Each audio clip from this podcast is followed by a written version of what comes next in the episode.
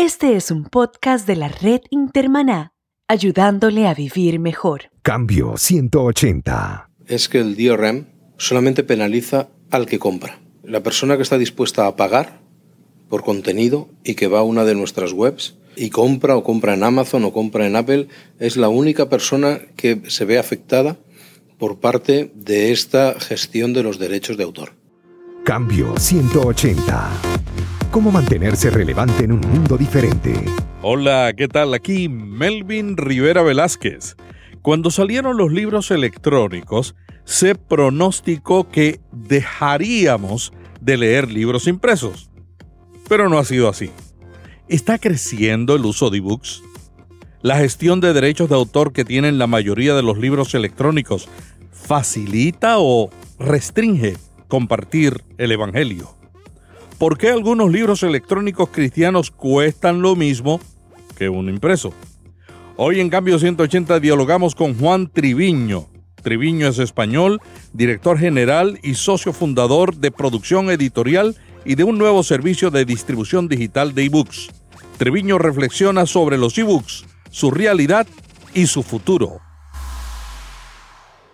Esta edición de Cambio 180 es auspiciada por cristianos.com, un blog con recursos para vivir mejor. Cambio 180. Juan, cuéntanos cómo está la situación del libro electrónico en España y en América Latina. La situación del libro electrónico, pues esto es, eh, como decimos en España, esto va por barrios. Entonces, dependiendo de quién te cuenta la historia, va de una manera o va de otra.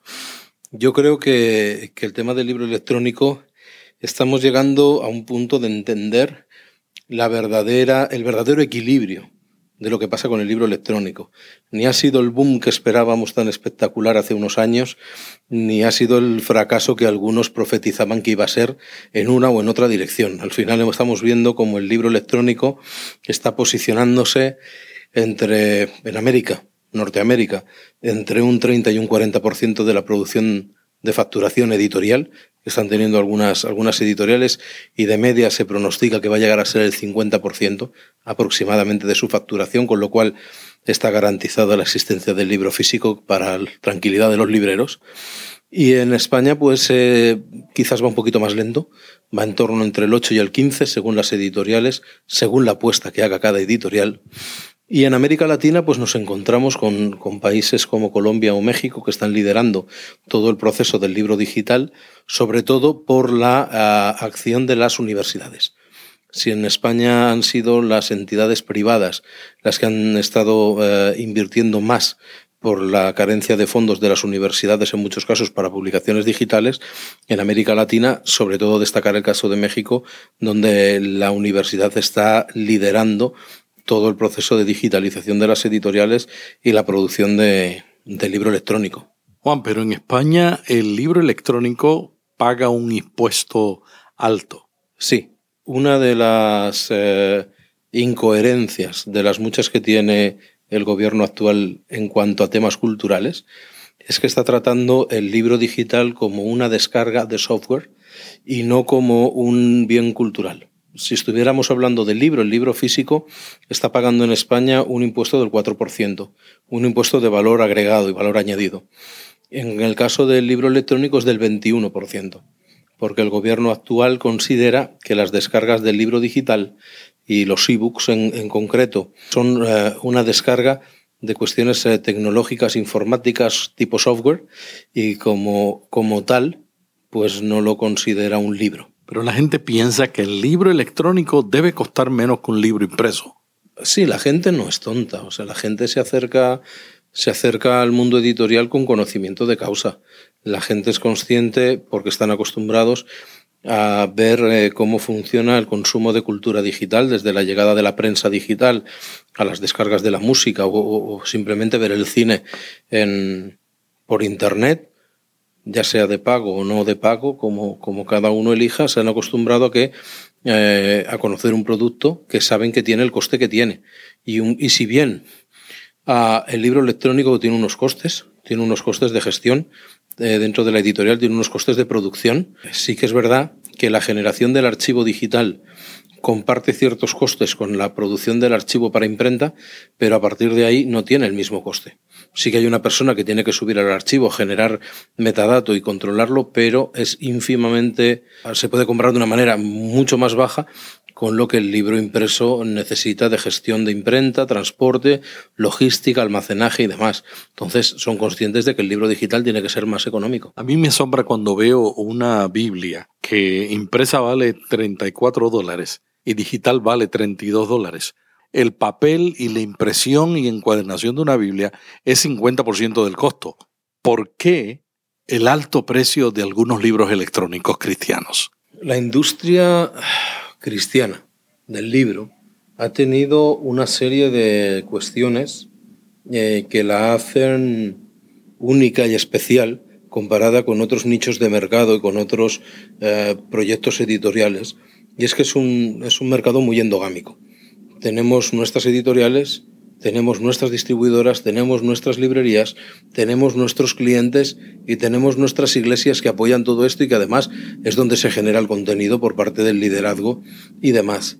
¿Qué es lo que ocurre? Que al ser un mundo tan cerrado no ha habido nunca competencia y se han tomado ciertas decisiones en cuanto a parámetros que eh, han estado funcionando en papel durante muchos años y han sido acertadas y la industria ha ido creciendo y se ha ido estabilizando, pero ah, con la llegada del mundo digital, algunas de estas editoriales han aplicado ciertos modelos de cálculos de rentabilidad y gestión de la economía del coste producción ah, de la misma forma que estaban trabajando el libro impreso con el libro digital cuando es un error. Y entonces le han otorgado el valor que tiene el libro impreso para ellos, se lo han trasladado al libro digital es un error evidente porque se, está comprobado que la mayoría de los títulos de formatos digitales se están vendiendo en unas franjas de precio mucho menores de la que tú estás comentando. Y también porque hay editoriales eh, que han entendido esto perfectamente y tienen sus Biblias, hablando del, mismo, del mismo título, a 3,99, por ejemplo, cuando tú puedes encontrar modelos eh, de esa traducción impresos sin contar las Biblias de apoyo misionero, a partir de los 9, 10 dólares. Entonces, eh, ahí encuentro mucho más coherente ese descuento para el público que accede a una edición de la Biblia, una versión concreta y puede comprar una versión económica por 10, 12 dólares, que la encuentre por 4. Eso es más coherente. Pero no es lógico que una Biblia cuesta 38 dólares porque entendemos que tiene una serie de valor añadido, que hay una tapadura, que hay un trabajo detrás, que es verdad que hay que valorarlo, pero sí que es verdad que hay unos ahorros importantes por parte del editor que se deberían trasladar al cliente final. Juan, tú eres uno de los expertos más conocidos en el ambiente secular del libro electrónico, también en el libro cristiano. ¿Cuál es la tendencia que tú ves en cuanto al uso del libro electrónico? ¿Está aumentando o, se ha mantenido estable? Después de la fiebre inicial con el tema del ebook y la novedad inicial y los miedos iniciales y, un despiste general de la industria en algo que no controla y que no comprendía y aún sigue sin comprender parte del mundo de la edición, se está estabilizando el uso del libro digital. El libro digital tiene evidentes ventajas comparadas con el libro físico, pero para algunas personas, no para todas. Eh, y también tiene evidentes desventajas comparado con el libro físico desde otros puntos de vista. Entonces, al final lo que ha habido es un sector de la población que es usuaria de la tecnología, que viaja mucho, que tiene eh, interés en ciertos títulos, que no tiene otra manera de acceder a ellos, o que simplemente son amantes de la tecnología eh, o amantes de la lectura y han visto que leyendo libros digitales pagan hasta un 50 y un 60% menos que el precio de papel y por el mismo presupuesto que tienen para libros leen más. Hay diferentes motivos. Yo desde el primer día que, empezamos a trabajar para, para, Apple, y hace ya muchos años, incluso antes de que saliera el iPad, estábamos generando contenido para lo que ya iba a ser eh, el iPad. Compré el primer iPad que hubo eh, y, y fue un cambio de la noche al día para mí. ¿Por qué? Porque me paso muchos días del año viajando me gusta mucho leer, eh, ya no porque sea mi trabajo, sino porque es una afición desde niño y puedo llevar, podía llevar en un dispositivo en mis viajes eh, la cantidad de libros que quisiera, que no iba a acabármelos. De la otra manera, hasta entonces había viajado con un libro o dos y en muchas ocasiones los acababas en los viajes largos de avión tenías que cargar con ellos todo el viaje o, regalarlos en algún sitio. Y al final eh, acababas comprando más libros por el camino. Entonces, yo creo que el libro electrónico tuvo un boom en el inicio, sobre todo tuvo un boom por parte de ciertas editoriales que vieron la, la oportunidad y después se ha ido estabilizando y ahora mismo yo creo que hay un, un grupo que rondará el 30 al 40% de los lectores, sobre todo estoy pensando en Estados Unidos, eh, España, en América Latina, quizás en España también un poco optimista, que estaríamos más cerca del 20 que no del, de, otro porcentaje, que ya empiezan a leer de forma habitual en, en formatos digitales. Y es verdad que la lógica nos dice que en un futuro esa, esa tendencia va a crecer, porque ahora mismo los que son nuestros hijos están leyendo en formatos digitales ya en la escuela, están trabajando con ordenadores, ya llevan iPads y en muchos sitios está haciendo una labor educativa desde la informática y desde las tabletas y los, y los ordenadores personales. Es de esperar que una persona que estudia toda su etapa de instituto y universidad con libros en formato digital, como ya está sucediendo en muchos institutos y universidades, al final, cuando ya lean únicamente por placer, o por crecimiento personal continúen ese hábito que han, que han, que han cogido durante el tiempo que han estado estudiando. Sin embargo, hay algunos jóvenes que dicen que todavía leen libros impresos porque les gusta compartirlo con sus amigos. Y el libro electrónico tiene lo que se llama Digital Right Management, que impide que uno pueda compartir el libro con toda la gente que uno quiere compartirlo. El Digital Right Management cohiben la difusión del mensaje cristiano o son una manera de proteger la propiedad intelectual que contribuya a que más escritores puedan seguir escribiendo? Yo, en principio, respeto todas y cada una de las opiniones que tienen mis compañeros en el mundo editorial acerca de este tema. Mi opinión particular es que el DRM solamente penaliza al que compra. La persona que está dispuesta a pagar por contenido y que va a una de nuestras webs y compra o compra en Amazon o compra en Apple, es la única persona que se ve afectada por parte de esta gestión de los derechos de autor. Curiosamente, aquellos que no pagan por el contenido, este sistema no sirve de nada contra ellos. Con lo cual, eh, yo siempre he tenido la sensación de que estamos penalizando al que está de nuestra parte, al que paga el contenido. Si una persona paga por leer un libro y luego lo comparte con sus amigos. Es exactamente lo mismo que ha sucedido con el papel. ¿Cuál es el miedo que hay en el mundo editorial? Que como es un archivo esto se puede hacer de manera ilimitada. Es lo que defienden algunos. Mientras que el libro solo lo puede tener una persona a la vez. Yo creo que si las editoriales no perciben ingresos y los autores no perciben ingresos del trabajo que están realizando, se acaba el modelo de negocio. O sea, una editorial necesita recibir ingresos para poder continuar realizando su trabajo. Y si un autor eh, no recibe ingresos por aquello que está desarrollando, buscará otros modelos de hacerlo, porque hay autores que realmente se dedican únicamente a escribir y viven de eso. Yo creo que el, que el DRM no, no está beneficiando a la industria, puesto que penaliza únicamente a las personas que se acercan a la industria de forma legal. El que no paga no le afecta esto, va a seguir bajando de forma pirata y compartiendo sus contenidos de forma pirata y no va a suceder nada con él. Sin embargo, sí que generamos frustración en aquellos que pagan y luego no pueden compartir en muchos casos ni con sus familiares aquello que han leído. Entonces, entiendo que debemos trabajar más en otra línea. Creo que, que el DRM no sirve de nada y el DRM no ayuda en ningún caso a que a proteger a los autores. Eh, creo que los autores se les protege mucho más cuando la editorial eh, no comete errores como el comentábamos anteriormente de poner una Biblia en formato digital a treinta y tantos euros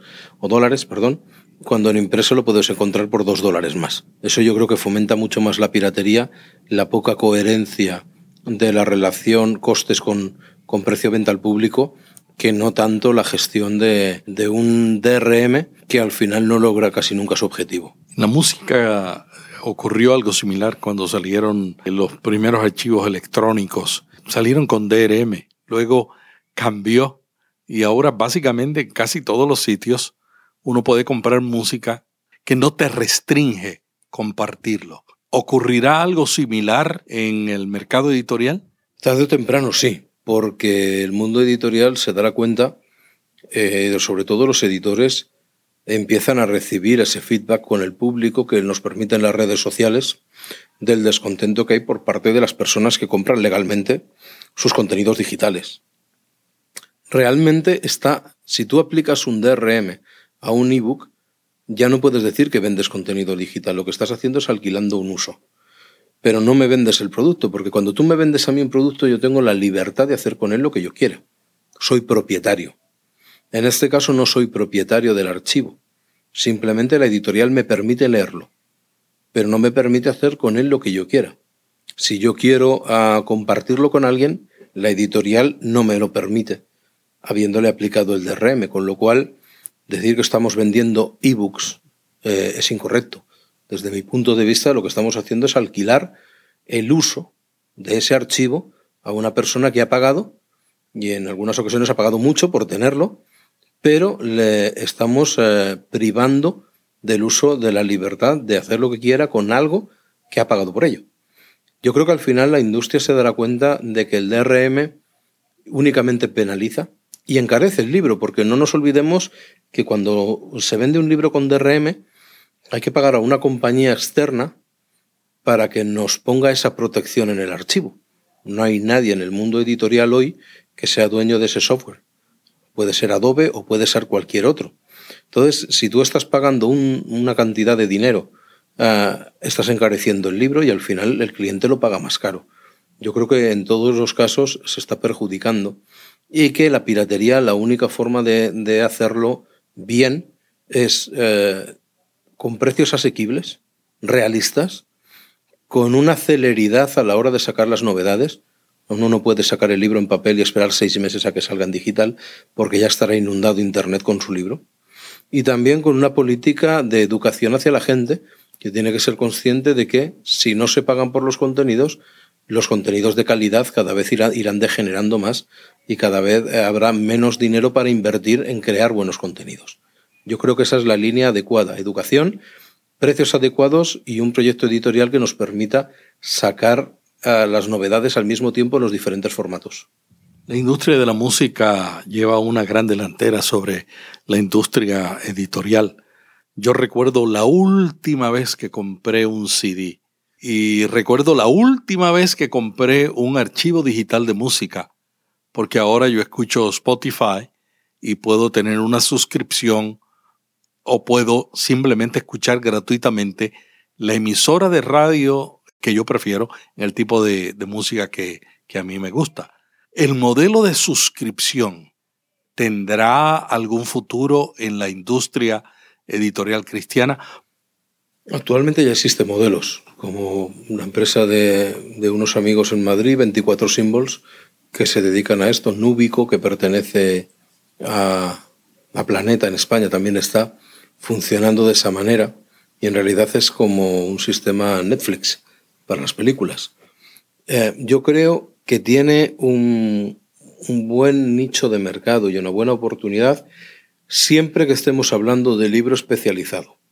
Yo le encuentro más sentido a pagar una suscripción a una editorial como la que tú acabas de citar, como eh, CLIE, que edita libros de, de, alto nivel académico, que no una editorial que publica libros de interés general como hay otras muchas. Cuando eso sucede, es más difícil sacar rentabilidad aquello que pagas cada mes, porque te dispersas más.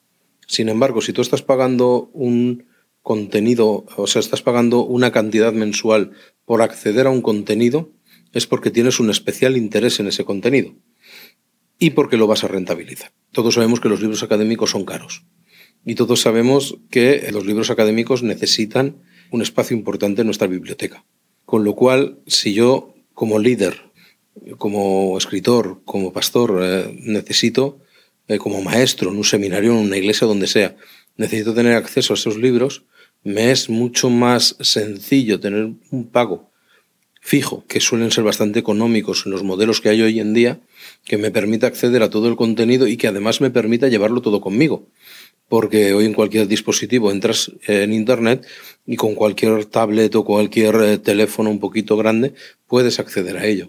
Eh, entonces yo creo que es muy interesante pero lo veo mucho más interesante para esos, esas editoriales que tienen unos libros muy concretos, sobre todo que generan un interés particular en cierto sector de, de los lectores.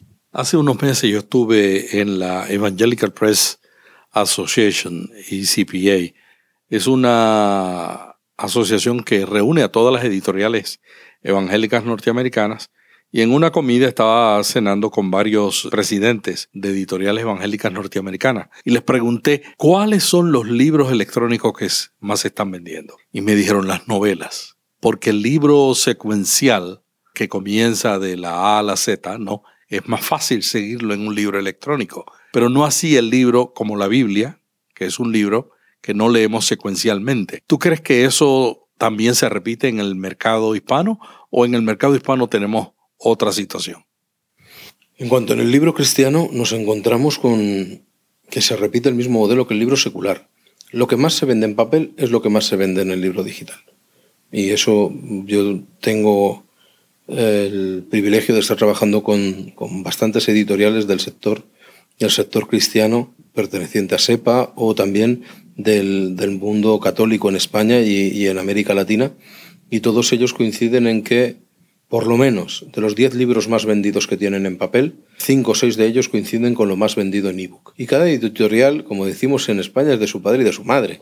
Son diferentes, tienen una temática distinta, pero sí que es verdad que hay temáticas que en el libro digital encajan mejor que otras. La novela, porque la novela suele ser un libro que, exceptuando algunas novelas que te marcan de por vida, se leen una vez. Y el libro digital es muy dado, muy atractivo para ese tipo de libro que nada más vas a leer una vez.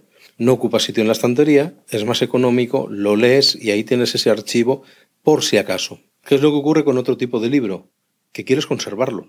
Yo ya no creo tanto en que sea más fácil o más difícil. Yo, de hecho, me resulta mucho más sencillo leer en las Biblias digitales porque me es muy fácil pegar saltos de página y poder consultar. De repente, pues estamos en el Nuevo Testamento, las continuas referencias que hay al Antiguo Testamento, las palabras de Jesús que se repiten en Isaías y en otros muchos textos, eh, me permite saltar con mucha más rapidez que no lo haría con una Biblia en papel aún usándola en el seminario como lo hice o, en la iglesia en tantos y tantos domingos. La Biblia electrónica eh, digital me permite tomar notas, me permite eh, compartir en Internet en on time aquel versículo que me ha impactado, que me ha cambiado o que estoy precisamente trabajando para el domingo compartirlo en la iglesia y me permite mm, tener una, una reflexión que para mí, por la facilidad en la que puedo navegar por dentro de la Biblia, me resulta más atractivo. Es más, es más, em, lo, Internet y los periódicos online cambiaron la forma de leer los periódicos. Eso es cierto. Cuando tú te acercas a, cualquier diario, tienes la oportunidad de entrar en la sección que quieres y otra sección te lleva a otra porque las noticias relacionadas, los, las columnas que salen alrededor, ya no lees de manera secuencial el periódico, sino que estás leyendo por temas Aquello que te interesa lo vas profundizando, sales del periódico, entras en otro periódico a leer el mismo artículo, vas a, otro, a otra página web que te está ampliando la información y al final has estado leyendo una hora sobre un tema que empezó siendo una noticia del diario. Eso a mí me pasa en numerosas ocasiones. Con la Biblia pasa lo mismo. Cuando tú estás leyendo un texto, de repente eh, en estas ya, ya hay Biblias con de referencia que están en formato digital, en las cuales pues tú ya tienes los textos paralelos, ya tienes las referencias y ya puedes empezar a navegar en ella de una manera que en un versículo determinado has pasado meditando en él y en los términos que aparecen en el versículo tres cuartos de hora sin darte cuenta. Y yo creo que en lo que a mí, refiere, en lo que a mí se refiere a nivel personal, ah, creo que estoy profundizando mucho más en el texto ahora de esa manera, que me permite saltar de un sitio a otro de una manera muy rápida, incluso conectar con algunas publicaciones de esa editorial en concreto eh, y ver en Internet diferentes artículos que se hayan producido en blogs, por ejemplo, de los traductores de esa Biblia o de estudiosos que también han opinado sobre ella. Entonces, no estoy del todo de acuerdo. Creo que la Biblia eh, va a ganar muchos enteros estando en, en, el formato en el formato digital y otra cosa eh, que me gusta comentar siempre, una cosa a resaltar con los ebooks es que cuando tú subías a un avión o cuando viajabas en, España en, el tren o en, el metro y demás, que es lo que yo conozco más, cuando no había tablets, ni teléfonos, ni smartphones, tú veías lo que estaba leyendo la gente. Tú veías, si alguien tenía una Biblia, se veía porque veías las dos columnas, la tapa negra o la tapa roja, el canto dorado, las típicas Biblias de sociedad bíblica que tenemos todos. Cuando alguien estaba leyendo una novela de Ken Follett, tú estabas viendo la cubierta del libro. ¿Qué ocurre ahora con eh, los formatos digitales? Que ha llegado el anonimato a la lectura. O sea, yo ahora puedo leer lo que me apetece sin sentirme cuestionado ni vigilado por ello. ¿Y esto es bueno o malo? Porque encontramos de las dos, de las dos direcciones. Pero me estoy descubriendo cómo muchas personas se están acercando a leer la Biblia en lugares donde antes no lo hacían por el miedo a sentirse cuestionados, sobre todo en España, donde yo vengo.